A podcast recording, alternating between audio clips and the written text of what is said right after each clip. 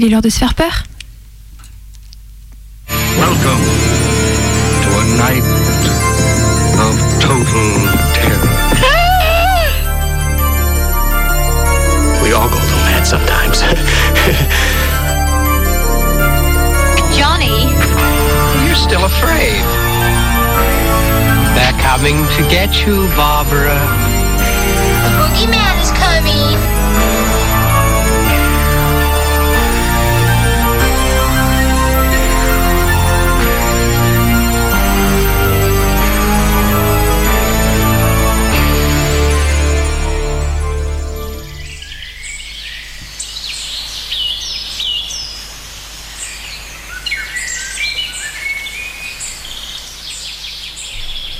Bienvenue, amateurs de survie à la dure, dans la nature, dans le monde sauvage. Cela fait plusieurs semaines que je vous parle de mon stage de survie en Colombie-Britannique. Eh bien, je l'ai fait. J'y suis allé, mais je n'ai pas pu tenir les deux mois prévus à cause de ce que l'on peut appeler un accident. Le premier mois, tout se passait bien. Je me débrouillais même pas mal du tout. Je trouvais ma nourriture, mon eau, que je purifiais avec des petites pastilles, je dormais au coin du feu, etc. Je me sentais plutôt bien, éloigné de toute humanité et de tout être conscient. Je ne me trompais pas, reculé que j'étais au milieu des montagnes canadiennes. Même les Kwakwakwok ne s'aventuraient pas dans cette région. J'en avais d'ailleurs aperçu de loin une ou deux fois. Ils se déplaçaient par groupes de dix à chaque fois et avaient l'air constamment effrayés. Peut-être qu'ils chassaient le puma ou le grizzly. Je m'en fichais après tout. Moi, je survivais. Eux, ils, ils vivaient à l'abri dans leur réserve. Quel abruti j'étais. Survivre tant que le seul adversaire est la nature, ce n'est pas un souci.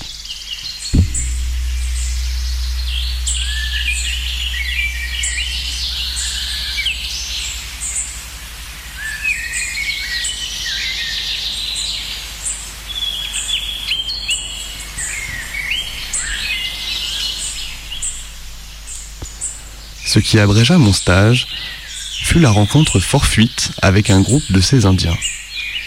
Pas de loin, mais de très près.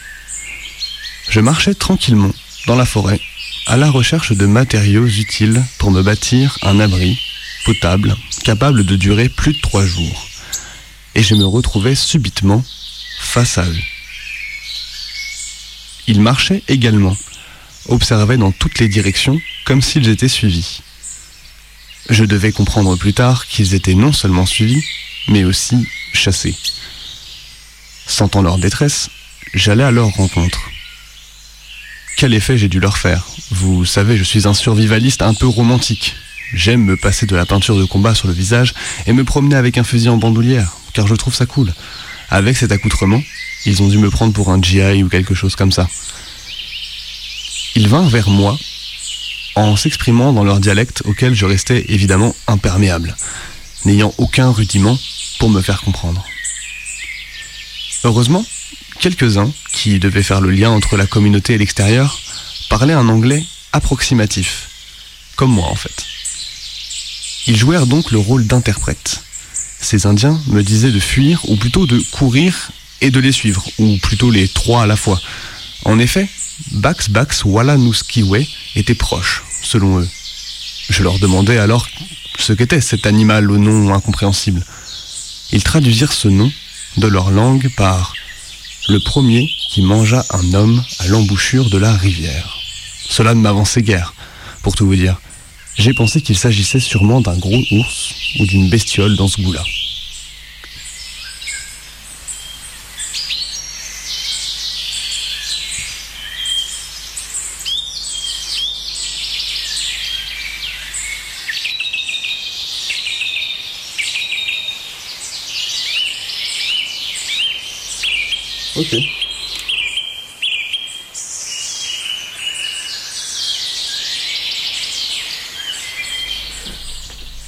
J'entendis alors un grand bruit, comme une mastication.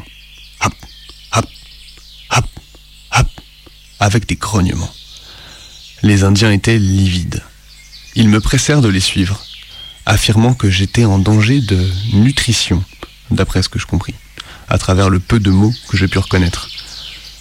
Je ne regrette pas de les avoir écoutés et d'avoir pris peur exactement à ce moment-là.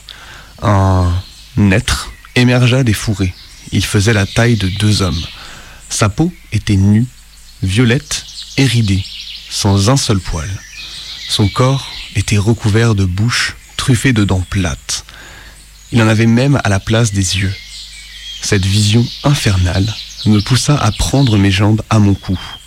Mais cette chose courait vite. À un moment, comme j'avais pris un peu d'avance, je m'arrêtais et je tirais avec mon fusil. Un fusil à double canon, suffisant contre n'importe quel prédateur normalement. Du gros calibre. Les balles s'enfonçaient et creusaient des trous sanglants dans la chair de ce monstre. Mais cela ne l'arrêtait pas. Juste au moment où ça allait se jeter sur nous, de toute sa masse, il tomba dans un trou profond, camouflé par des feuilles. Les Indiens, s'étant arrêtés un peu plus loin, hurlèrent de joie. A priori, leur piège avait fonctionné. J'entendais les hurlements de la bête au fond du trou. Hap, hap, hap. On pensait avoir gagné. On ne pouvait imaginer pire erreur.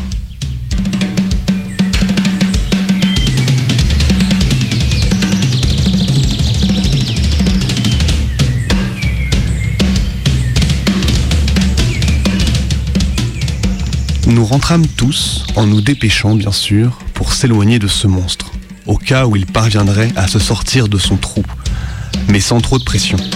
Nous étions tous choqués, moi sans doute plus que les autres. Les Indiens parlaient entre eux.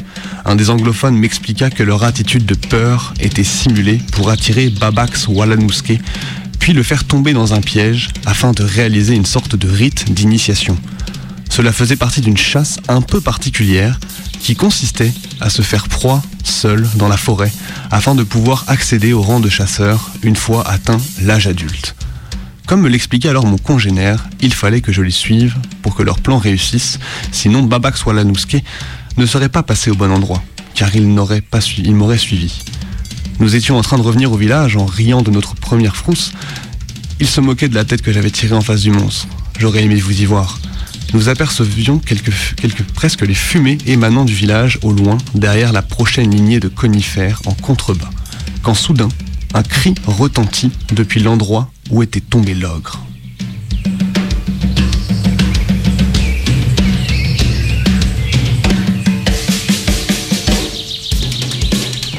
Sur le coup, cela me fit penser à un appel à l'aide. En fait non, il appelait ses acolytes. Les Indiens pâlirent. Dans les légendes, Babax Walanouske était assisté de deux autres bêtes. Ils recommencèrent à courir, et moi aussi. Cette fois-ci, je suis sûr que leur peur n'était pas simulée. Après que nous eûmes seulement couru deux ou trois cents mètres, un énorme corbeau atterrit sur la tête d'un de mes nouveaux camarades et lui creva les yeux. L'Indien en question hurla de douleur. Exactement au même moment, une grue de deux mètres de haut descendit des arbres pour crever le crâne d'un des Indiens, me ratant de peu. Mais là, mon fusil fut utile. Je tirais vaguement dans la direction de ces bêtes dont les Indiens devaient m'apprendre qu'ils s'appelaient les yeux et les oreilles de Babax Walanouske. Le groupe les avait piégés autre part, mais ils avaient été libérés. Les anciens du village me dirent le lendemain que Kouminanga, la sœur de Babax Walanouske, les avait sûrement désentravés.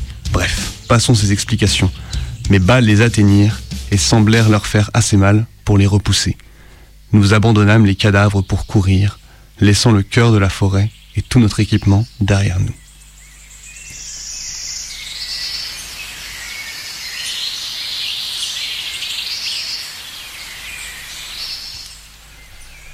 Nous arrivâmes le soir au village Kwakwakushinro. Ce soir fut un soir de deuil. Les jeunes avaient échoué à leur rite de passage et deux étaient morts. Tous avaient l'air profondément attristés. Je regardais autour de moi et je remarquais qu'il ne restait que peu de jeunes au sein du village. La chamane, ayant une voiture et un permis de conduire, me mena à une ville proche où je pus contacter mes proches pour leur expliquer que j'avais perdu tout mon matériel après avoir été poursuivi par un grizzly. Je décidai donc de passer sous silence cette histoire. Il valait mieux. En tant que survivaliste, j'étais déjà considéré comme sacrément dégénéré par ma famille. Les Canadiens se souciant généralement peu de leur population autochtone, les deux disparitions passeraient sans doute, malheureusement, inaperçues. Pourtant, il faudrait les avertir, les avertir que cette montagne et dangereuse, et qui mettre les pieds signe, signifie potentiellement ne jamais en ressortir, à moins d'avoir de la chance, comme moi.